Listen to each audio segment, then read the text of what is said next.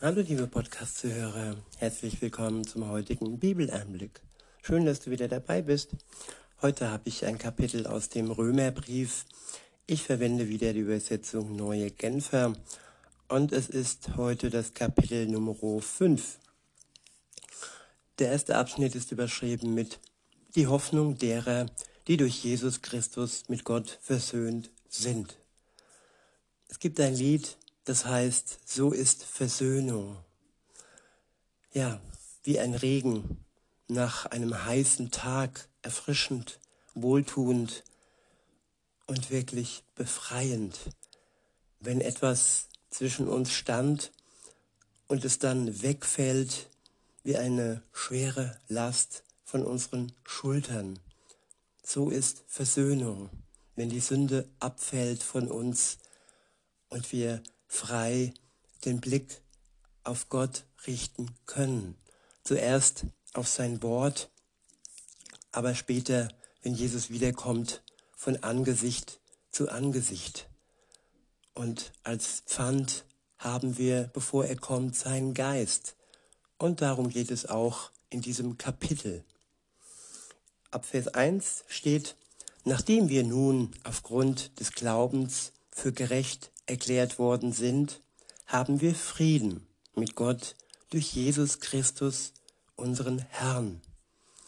Wir haben Frieden mit Gott durch die Tat Jesu, unseres Herrn, dadurch, dass er gestorben ist für die Menschheit und der, der daran glaubt, der hat Frieden mit Gott.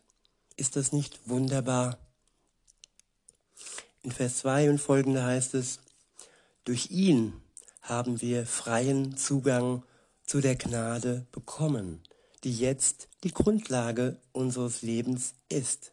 Und im Glauben nehmen wir das auch in Anspruch. Ich wiederhole den Vers 2. Durch ihn, Jesus, haben wir freien Zugang zu der Gnade bekommen, die jetzt die Grundlage unseres Lebens ist. Und im Glauben nehmen wir das auch in Anspruch. Die Grundlage eines Lebens, die Grundlage des Lebens eines Christens ist Gnade. Wir sind Menschen, die die Gnade Gottes erfahren haben und tagtäglich erfahren. Und das nehmen wir in Anspruch aufgrund unseres Glaubens. Der Glaube ist der Schlüssel zur Gnade. Weiter heißt es, darüber hinaus haben wir eine Hoffnung, die uns mit Freude und Stolz erfüllt. Wir werden einmal an Gottes Herrlichkeit teilhaben. Ich wiederhole, darüber hinaus haben wir eine Hoffnung, die uns mit Freude und Stolz erfüllt. Wir werden einmal an Gottes Herrlichkeit teilhaben. Eine beständige und feste Hoffnung. Es gibt einen doofen Spruch, der heißt, Hoffen ist nicht äh, Wissen oder Glauben ist nicht Wissen.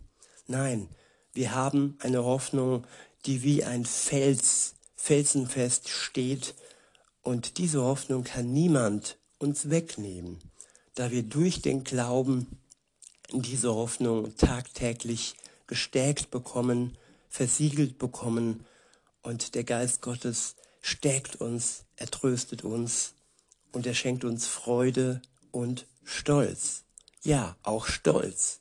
Wir können stolz auf das sein, was Jesus für uns tat. Nicht auf uns, auf unsere Sünde, die dann hinter uns liegt, wenn er uns vergeben hat, Nein, stolz auf ihn und stolz darauf, in die Familie Gottes hineingenommen zu sein, sich Kind Gottes nennen zu dürfen.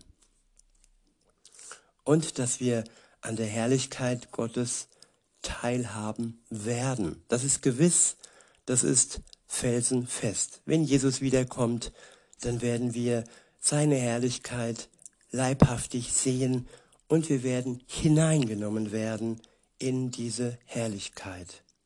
In Vers 3 und folgende heißt es, Doch nicht nur darüber freuen wir uns, wir freuen uns auch über die Nöte, die wir jetzt durchmachen. Ja, das klingt auch ein bisschen verrückt, dass man sich über Nöte freut.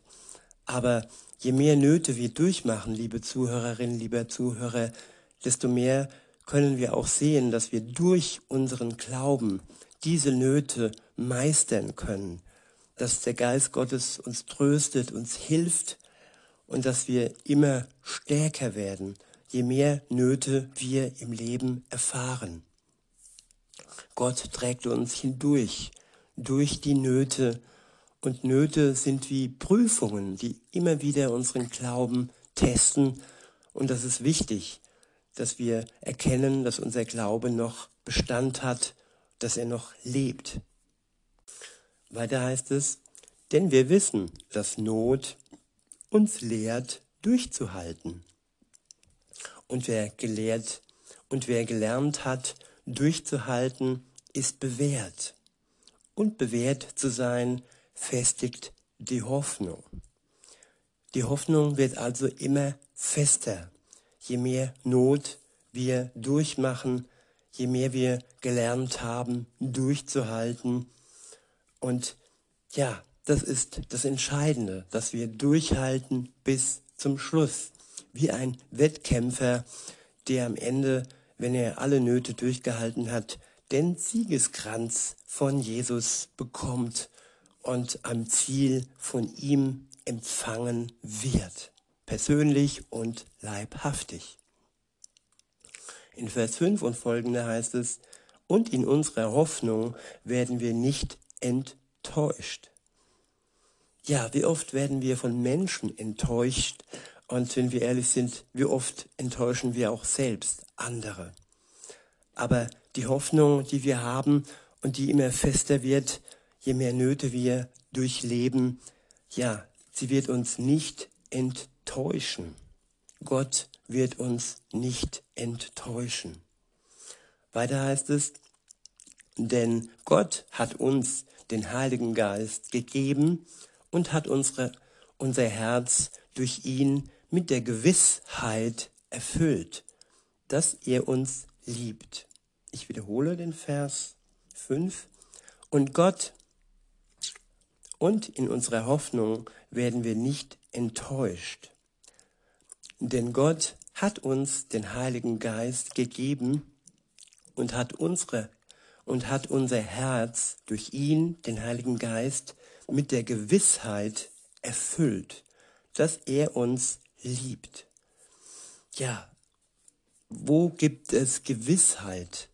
Alles Menschliche, alles Weltliche ist ungewiss.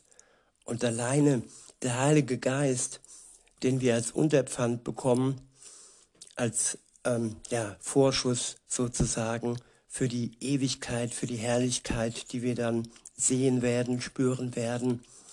Dieser Vorschuss, der Heilige Geist, er geht direkt in unser Herz. Er geht durch und durch und gibt uns Gewissheit, ähm, dass wir geliebt sind, dass wir von Gott geliebt sind. Die Liebe eines Menschen ist ja unbeständig und oftmals endet sie, oftmals werden wir verlassen, enttäuscht und ja, alleine wenn das Leben des anderen endet, dann ist auch die Liebe des anderen zu uns beendet. Aber Gott ist ewig und Gottes Liebe ist so auch ewig und ohne Ende für uns da. In Vers 6 und folgende heißt es, Christus starb ja für uns zu einer Zeit, als wir noch ohnmächtig der Sünde ausgeliefert waren. Er starb für Menschen, die Gott den Rücken gekehrt hatten. Ich wiederhole, Christus starb ja für uns zu einer Zeit, als wir noch ohnmächtig der Sünde ausgeliefert waren. Er starb für Menschen, die Gott den Rücken gekehrt hatten. Ja, die Sünde kann wie eine Sucht sein, der wir ohnmächtig ausgeliefert sind. sie steuert uns fremd und wir können nicht anders, als sie auszuführen.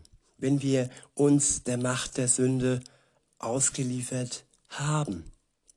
Wenn wir aber Christus angehören, dann sind wir nicht mehr der Sünde gegenüber ohnmächtig. Dann haben wir die Wahl, Tag für Tag ihm zu folgen oder ja, die Macht der Sünde, ja, ihre Macht zu geben. Aber wir können durch den Geist Gottes widerstehen, der Sünde widerstehen und wir sind ihr nicht mehr ausgeliefert. Das ist ein wunderbares Geschenk und eine wunderbare Kraft, die in uns lebt, sobald wir an Jesus glauben und der Geist in uns wirken kann. Weiter heißt es, er starb für Menschen, die Gott den Rücken gekehrt hatten. Ja, er starb für uns noch bevor wir uns zu Gott umgekehrt haben. Noch bevor wir uns ihm zugewandt haben, starb er für uns. In Vers 7 und folgende heißt es, nun ist es ja schon unwahrscheinlich genug, dass jemand sein Leben für einen unschuldigen Menschen opfert, eher, eher würde man es vielleicht für einen besonders edlen Menschen tun. Gott hingegen beweist uns seine Liebe dadurch, dass Christus für uns starb, als wir noch Sünder waren. Ja, in der Zeit, als wir Sünder waren, starb Gott für uns. Und nicht dafür, weil wir gut durch ihn werden, sondern weil wir ihn brauchten.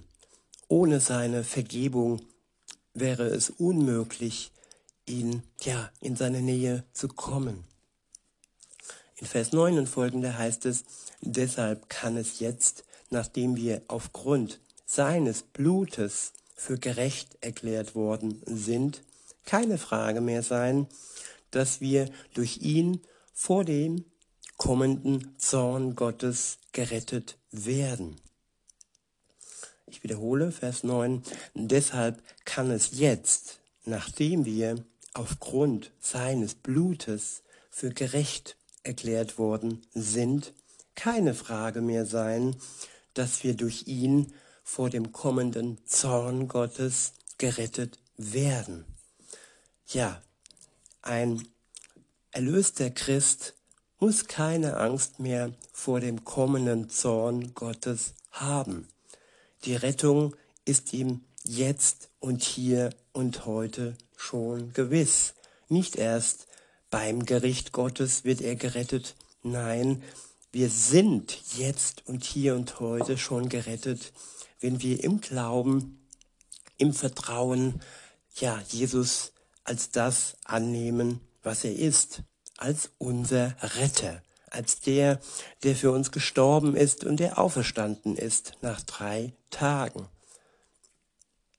In Vers 10 und folgende heißt es, wir sind ja mit Gott durch den Tod seines Sohnes versöhnt worden, als wir noch seine Feinde waren.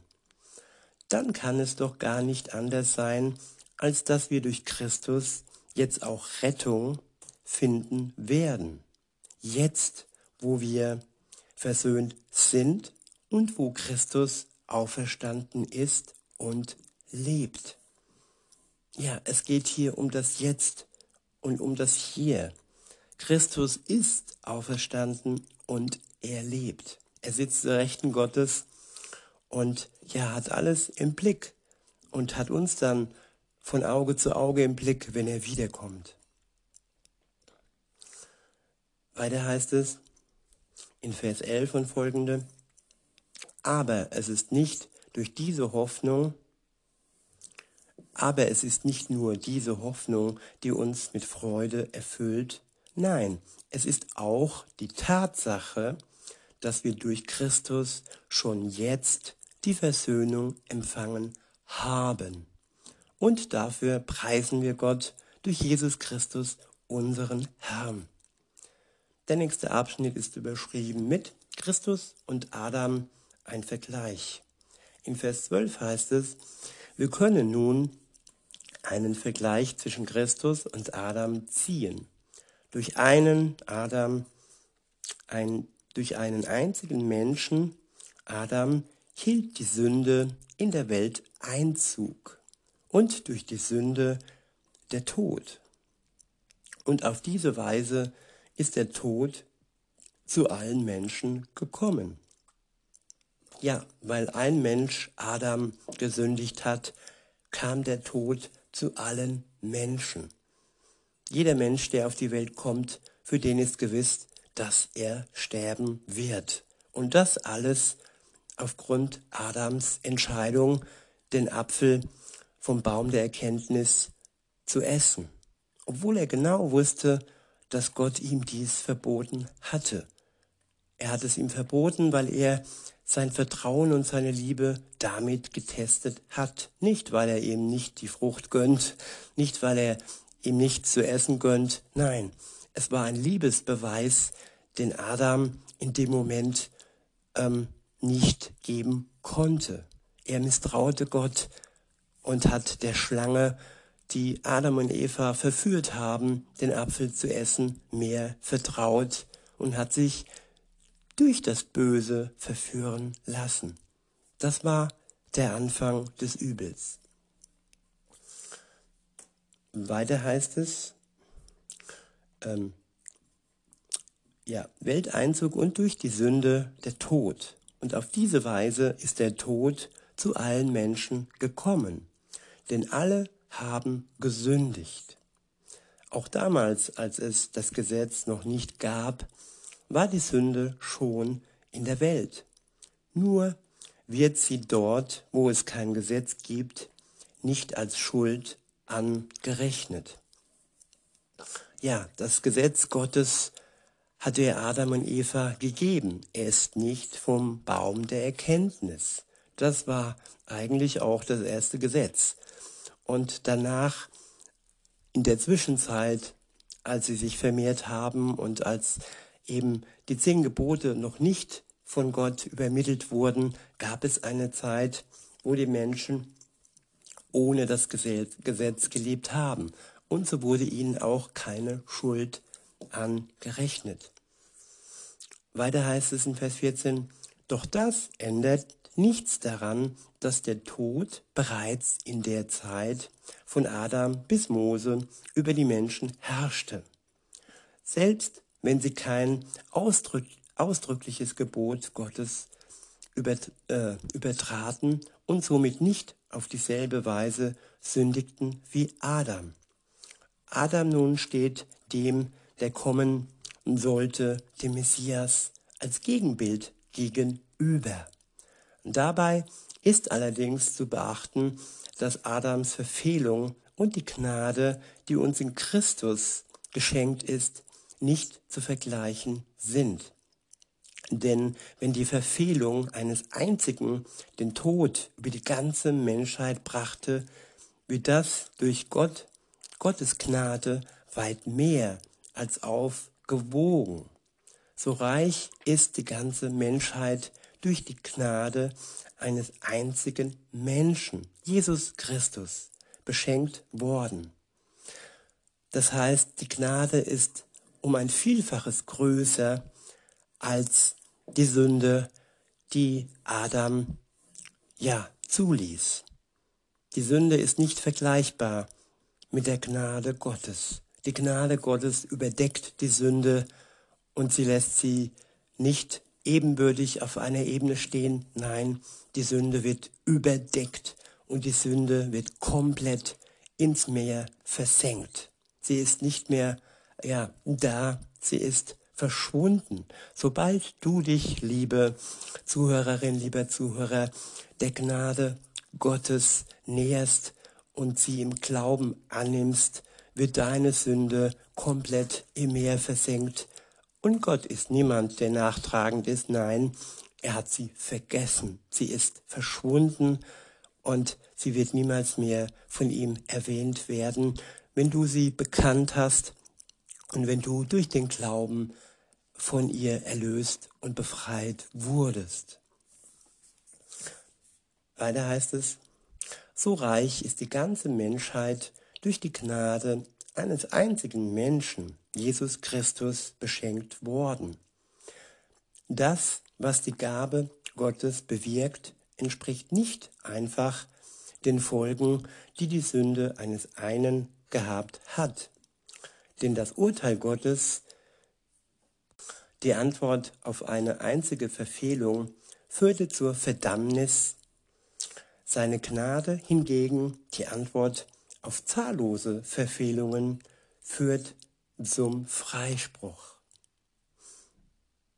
Ich wiederhole, denn das Urteil Gottes, die Antwort auf eine einzige Verfehlung, führte zur Verdammnis. Seine Gnade hingegen, die Antwort auf zahllose Verfehlungen, führt zum Freispruch. Wenn es durch die Verfehlung eines einzigen dazu kam, dass der Tod seine Herrschaft ausübte, wird das wiederum durch einen einzigen weit mehr als aufgewogen. Und durch Jesus Christus werden jetzt die, die Gottes Gnade und das Geschenk der Gerechtigkeit in so reichem Maß empfangen, in der Kraft des neuen Lebens herrschen. Wir stellen also fest, genauso wie eine einzige Verfehlung allen Menschen die Verdammnis brachte, bringt eine einzige Tat, die erfüllt hat, was Gottes Gerechtigkeit fordert, allen Menschen den Freispruch und damit das Leben. Dazu sagen muss man noch allen Menschen, die dieses Geschenk annehmen. Es ist kein Freispruch für alle, die noch ähm, an der Sünde festhalten. Nein, es ist ein Freispruch für die, die im Glauben, im Vertrauen, ja, das Geschenk Gottes annehmen. In Vers 19 und folgende heißt es, genauso wie durch den Ungehorsam eines einzigen alle zur Sündern wurden, werden durch den Gehorsam eines einzigen alle zu Gerechten. Und das Gesetz, es kann erst nach, nachträglich, es kam erst nachträglich hinzu.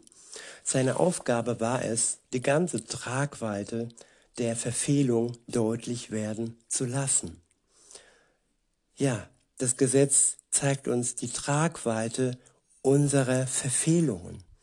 Du sollst nicht stehlen, du sollst nicht töten, du sollst nicht die Ehe brechen, du sollst nicht lügen und so weiter und so fort. Ja, es zeigt uns die Tragweite unserer Verfehlung. Es zeigt uns, dass wir alle betroffen sind. Jeder einzelne Mensch seit Adam ist betroffen von der Sünde.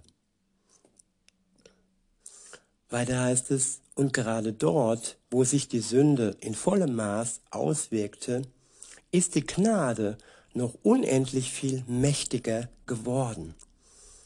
Die Gnade ist unendlich viel mächtiger als die Auswirkung der Sünde.